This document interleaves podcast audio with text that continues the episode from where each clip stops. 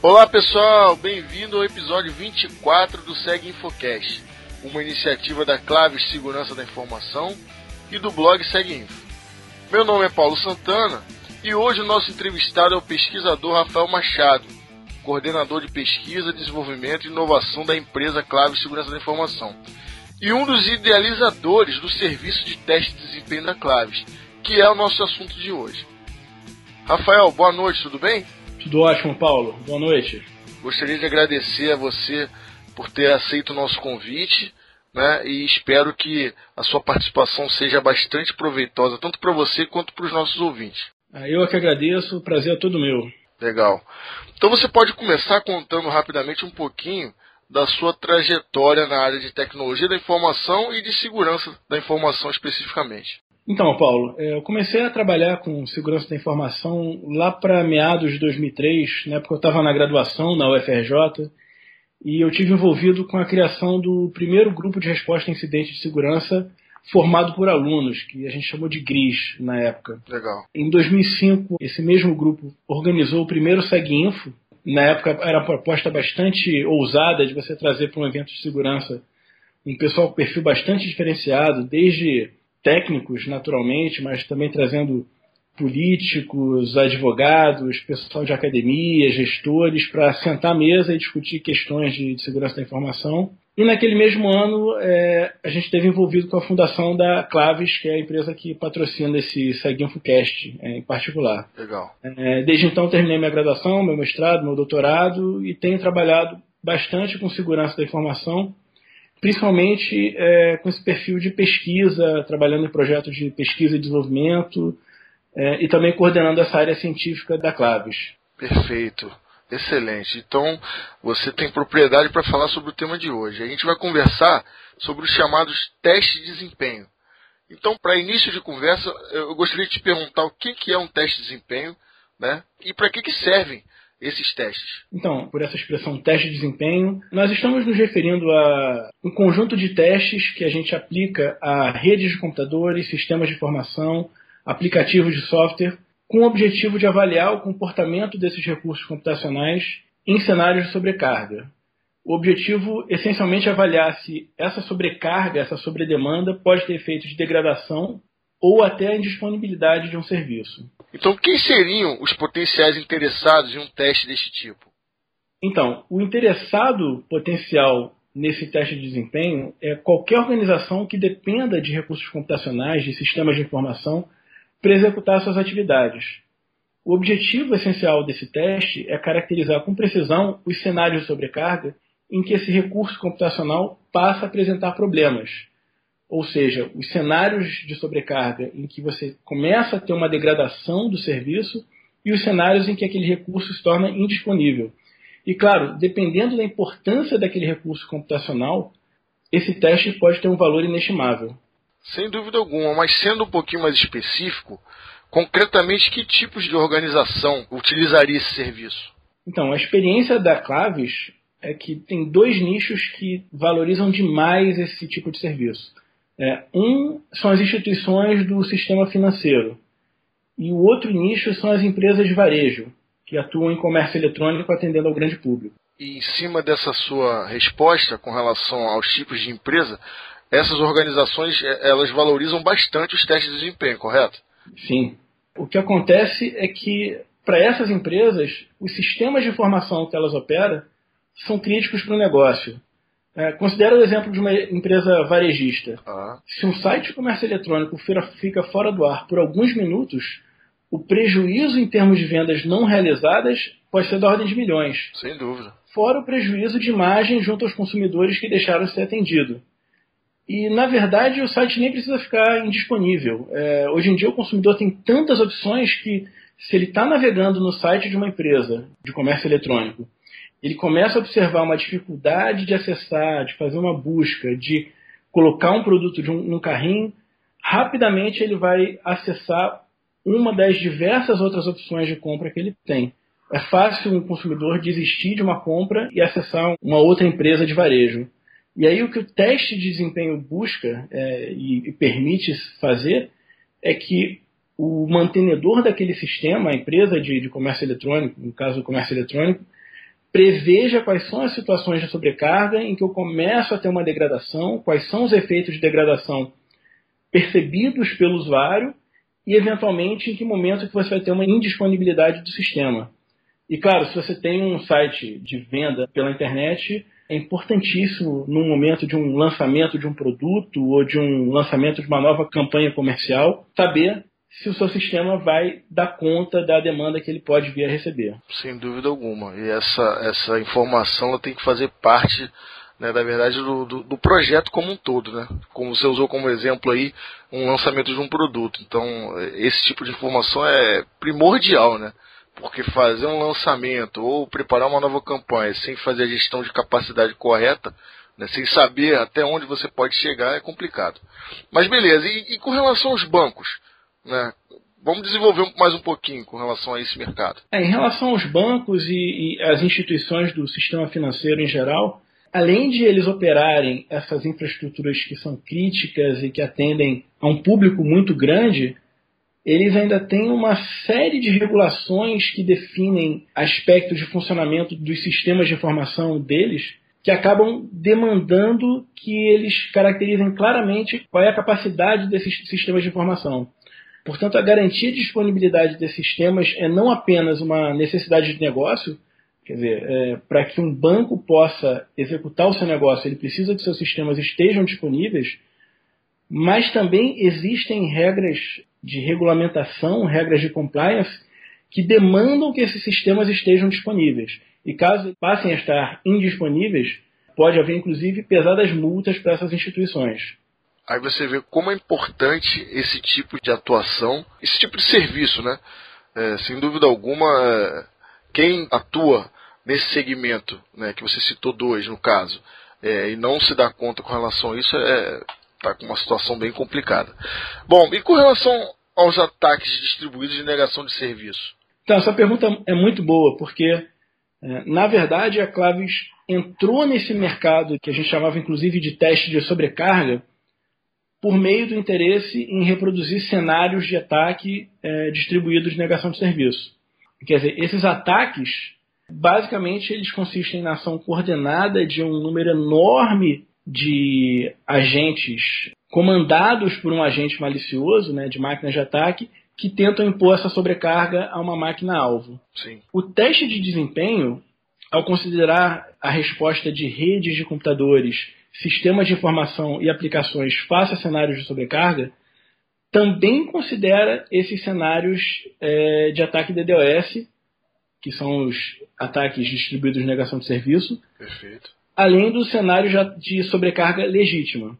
Quer dizer, de alguma forma, o que a gente considera ao investigar o desempenho de uma rede, sistema ou aplicação face a um cenário de sobrecarga é como esse sistema se comporta, como esse recurso computacional se comporta face a uma sobrecarga legítima Perfeito. e como esse recurso computacional se comporta face a um cenário de sobrecarga malicioso, causado, por exemplo, por um ataque DDoS. Perfeito. Esses dois tipos de cenários eles são parecidos no sentido de que você tem uma sobrecarga, uma sobredemanda para o recurso computacional alvo, mas eles não são exatamente idênticos. Então vamos detalhar as diferenças entre esses dois tipos de cenário. Então, a diferença fundamental e que tem impacto, na verdade, na forma como o teste de desempenho reproduz esses cenários é que os cenários de sobrecarga ditos legítimos são causados por humanos, quer dizer, são pessoas, é, por exemplo, acessando um site de comércio eletrônico, acessando um sistema de informação bancário é, atuando com padrões bastante complexos, bastante sofisticados, imprevisíveis, executando suas atividades legítimas, né, ditas legítimas. É, por outro lado, os cenários maliciosos tipicamente se baseiam na, na reprodução de demandas muito simples, mas replicadas milhares, milhões de vezes por máquinas distribuídas no mundo inteiro. Robôs, enfim. São esses robôs, exatamente é, buscando sobrecarregar um recurso computacional. Qual que é a diferença na prática? Na prática você tem o ataque DDoS, a sobrecarga maliciosa, alcançando vazões enormes, Sim. com um número de usuários enormes, mas que não são usuários, são robôs, são zumbis, até uma expressão muito usada na, na área, Tá. é, mas que tem um comportamento relativamente simples. Por exemplo, é, é um pacote que vai fazer uma demanda muito simples, é uma requisição a uma página inicial de um site internet. Mas que é enviado ininterruptamente por diversos robôs pelo mundo inteiro, enfim. Exatamente, exatamente.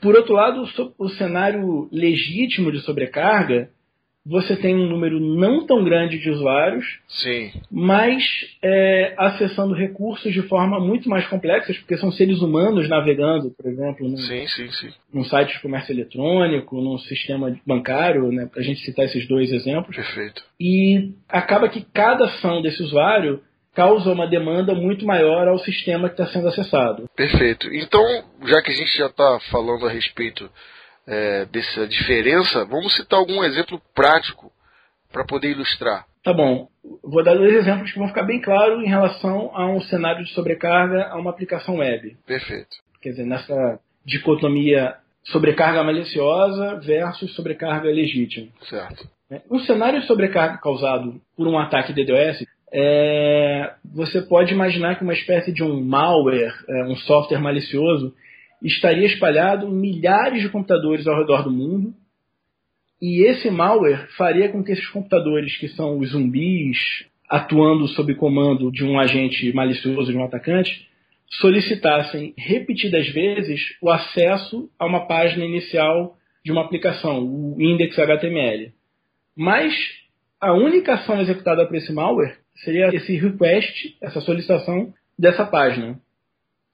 Por ser um comportamento muito simples, você pode fazer com que esse malware, esse, esse agente malicioso, execute essa solicitação um número enorme de vezes, causando uma enorme sobrecarga. Perfeito. Ao mesmo tempo, o que acontece é que esse padrão de acesso é pouco plausível. Você não imagina um usuário legítimo fazendo acesso à página inicial de uma aplicação web mil vezes em um minuto. Verdade. E aí você espera, e é isso que uma das coisas que o teste de desempenho vai fazer, que um sistema anti-DDoS é, associado a essa aplicação web identifique esse padrão não convencional de acesso de mil solicitações ao index HTML e bloqueie esse usuário malicioso. E um dos objetivos do teste de desempenho é exatamente avaliar se nesse cenário é, implausível o sistema de DDoS vai ser capaz de detectar e bloquear. Perfeito. Uma sobrecarga legítima é uma coisa um pouquinho diferente. Quer dizer, você tem pessoas acessando uma aplicação.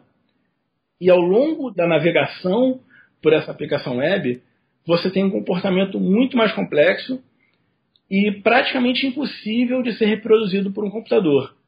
Do ponto de vista do recurso que está sendo acessado, você não tem muito que falar em termos de recursos de defesa.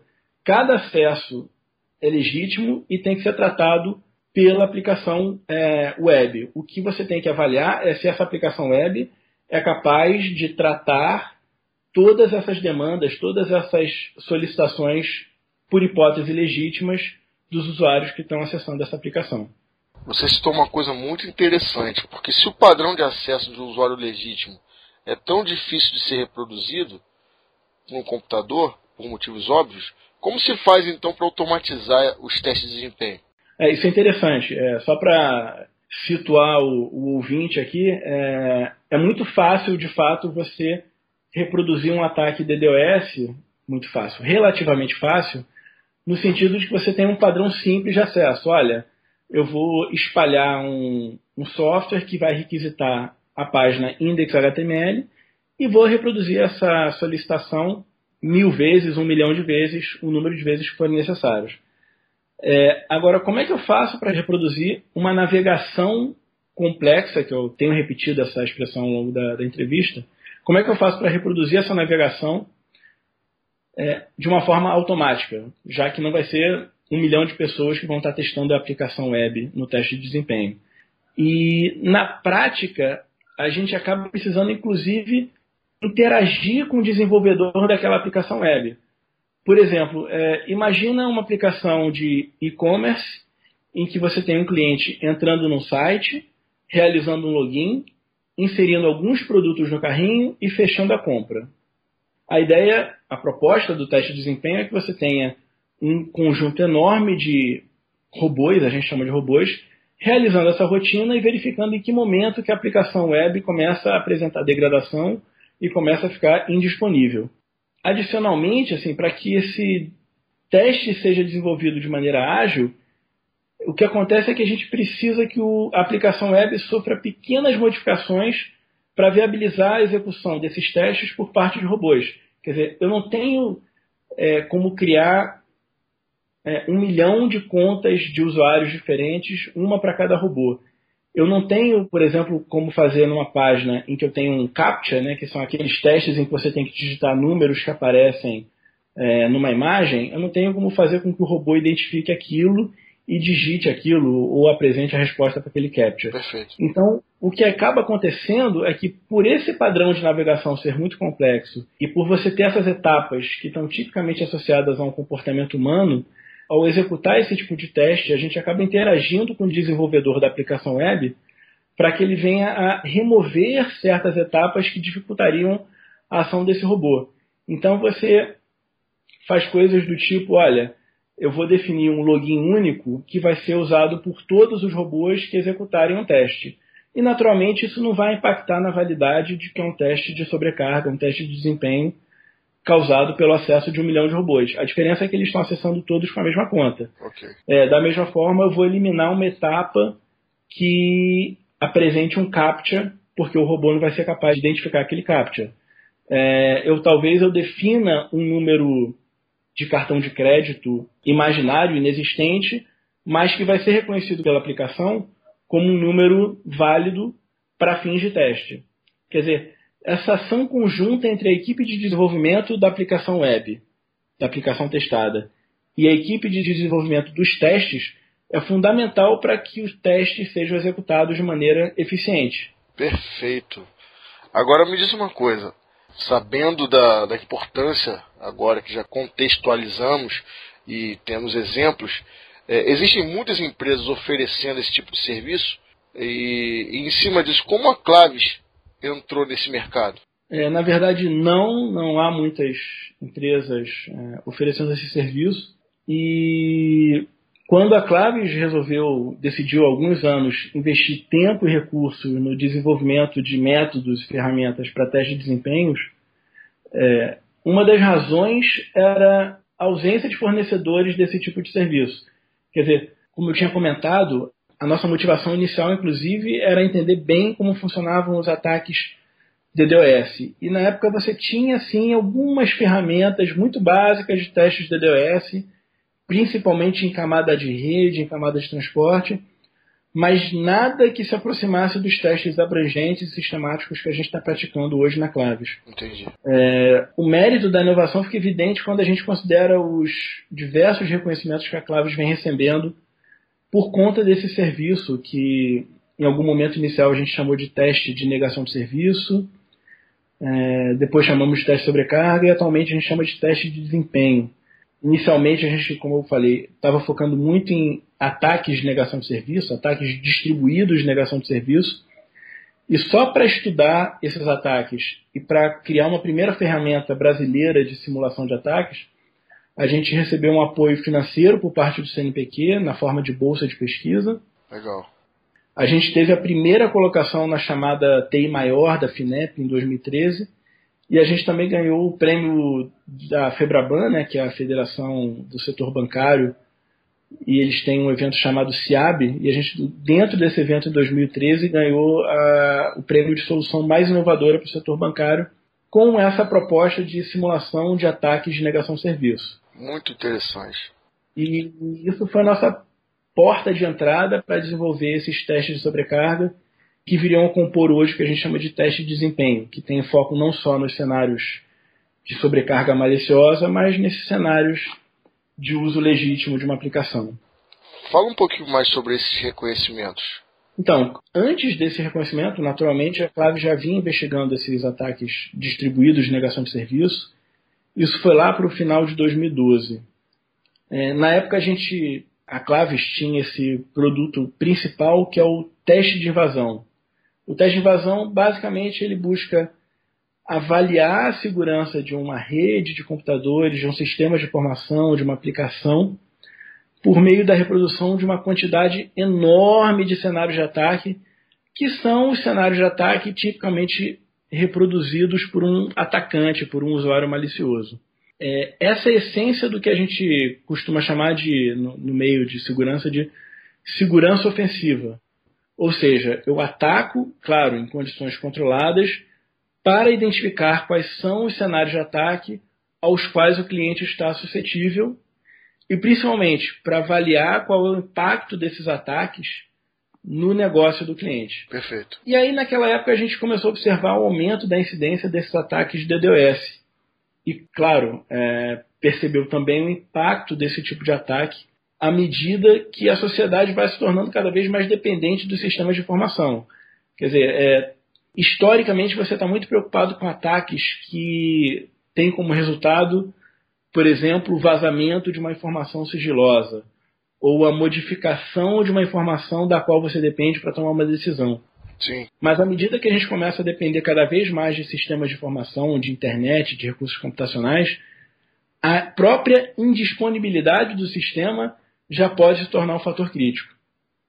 E aí, naquele momento, a Claves tomou a decisão de entender melhor quais são, como é que funcionam esses ataques de negação de serviço, para posteriormente definir um teste de negação de serviço cujo objetivo era identificar a suscetibilidade dos seus clientes face a esse tipo de ataque.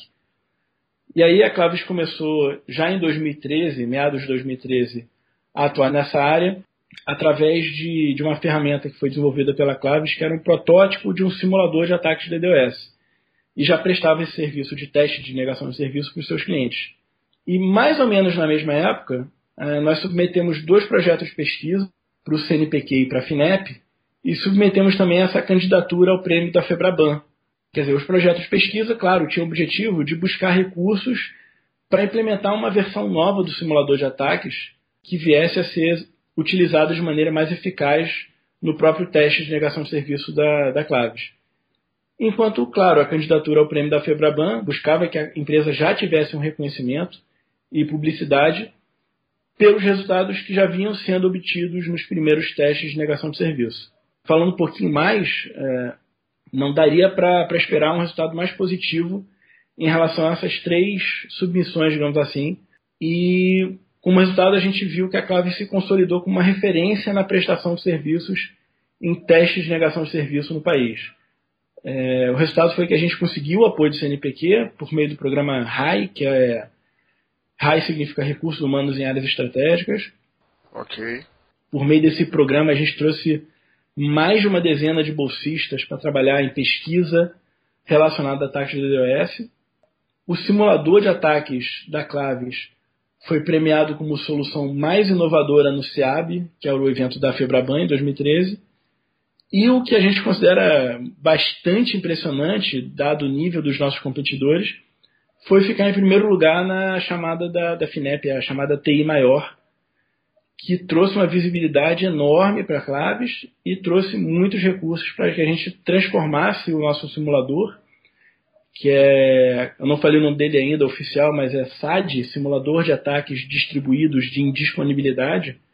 E por meio desses recursos da FINEP a gente trouxe um, transformou um simulador que era bastante efetivo, mas que tinha limitações ainda na época em termos de usabilidade, a gente demorava bastante para subir as instâncias de um ataque com esses recursos da FINEP, a gente conseguiu transformar numa ferramenta bastante ágil, numa máquina de simulação bastante eficiente para esse serviço de teste de negação de serviço.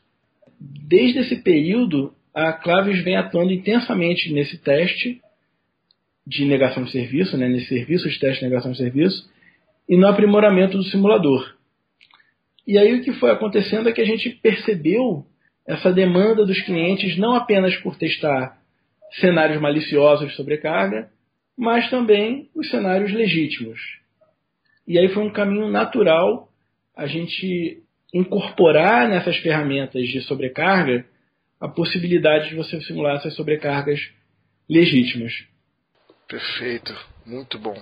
você comentou a respeito dos reconhecimentos e detalhou essa questão, mas o que vale comentar também é essa veia acadêmica também da Claves, né?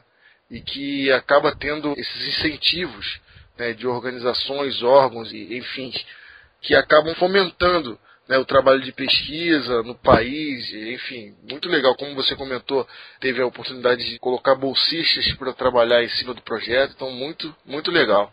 É, na verdade, eu não falei muito aqui da, do histórico da Claves, do grupo que fundou a Claves, mas é, a Claves surgiu na, na universidade. Está no DNA da Claves, né? É, falei um pouquinho no início, né? Surgiu na universidade, é, a gente tem dentre as pessoas chaves da empresa, pessoas que gostam muito dessa, dessa brincadeira de você fazer pesquisa, de você pegar um problema realmente complexo e tentar achar uma solução, é, pessoas que têm atuação na academia, que participam de programas de pós-doutorado. E existe sim, embora isso varie um pouco de período político, mas essencialmente existe uma motivação política para que é, as empresas desenvolvam projetos arrojados em termos de pesquisa e desenvolvimento e que busquem a solução para problemas de alta complexidade e internalizem esse conhecimento no Brasil. E acontece que dentro da Claves tem pessoas que gostam bastante dessa, é, um pouco informal, mas dessa brincadeira, né? E, e eventualmente isso acaba tendo como resultado a melhoria, a, a, criação de serviços, a melhoria de serviços, o desenvolvimento de ferramentas, é, é como tem acontecido. É, e hoje vocês têm um produto pronto que é o resultado de, desses anos de, de trabalho, pesquisa, enfim, e que renderam tantas coisas boas. Eu abro agora o espaço para comentários finais que você queira fazer. É, acho que o comentário final vai ser um pouco resgatar essa conversa que a gente teve, né, que é a importância da disponibilidade. Quer dizer, à medida que o tempo passa, né, a gente percebe que a gente está cada vez mais e mais e mais e mais dependente desses recursos computacionais. E aí, quando esses recursos se tornam disponíveis, é que fica evidente que você não consegue fazer uma compra, fazer uma transação bancária, acessar um sistema governamental. Quer dizer, a disponibilidade é, de um recurso computacional, ao contrário do que acontecia talvez 20 anos atrás, é hoje crítica. E saber avaliar os cenários que causam degradação de um serviço, os cenários que causam a indisponibilidade de um serviço, é fundamental para diversos tipos de negócio. E tem várias aplicações de interesse público. O teste de desempenho da Claves, o objetivo dele é isso: é, é, é caracterizar quais são esses cenários e mensurar qual é a degradação ou a indisponibilidade do serviço. E certamente é uma ferramenta de grande valor para organizações cujo negócio depende de um recurso computacional, depende de uma rede, de um sistema de informação, de uma aplicação. Essa é a proposta do teste de desempenho. E também eu não posso, de novo, deixar de reconhecer, é, fechar essa fala, sem reconhecer o apoio fundamental que esses órgãos de fomento à pesquisa, o desenvolvimento e inovação tiveram no desenvolvimento do teste de desempenho. Na verdade, eu diria que o teste de desempenho é um case enorme de sucesso para órgãos de fomento em geral que estiveram envolvidos nesse serviço. Quer dizer, você teve o CNPq, que é uma instituição com viés muito forte de pesquisa, que permitiu que a gente começasse a estudar esses ataques de DDoS por meio de bolsistas de nível de graduação, de nível de mestrado, de nível de doutorado, que estudaram inicialmente esses ataques de DDoS e depois a gente teve esse apoio da FINEP, que permitiu pegar esse primeiro simulador de ataques que a gente teve e transformar numa ferramenta prática que pudesse ser usada na prestação de serviço no cotidiano da empresa. Que é, um, é muito diferente você ter um protótipo e você ter uma ferramenta utilizada no dia a dia de uma empresa num serviço profissional, sistemático. E hoje a gente trabalha no aprimoramento desses recursos de monitoramento dos ataques, das simulações de ataque, para falar melhor, e na caracterização com precisão dos efeitos de degradação causada por cada cenário de sobrecarga. Então, não posso deixar de fechar essa fala sem enfatizar a importância e o sucesso que foi esse apoio tanto do CNPq quanto da FINEP. E claro, finalmente eu tenho que agradecer ao Paulo aí, a você, pela oportunidade de falar um pouco sobre o teste de desempenho da Claves para o público do Segue Infocast.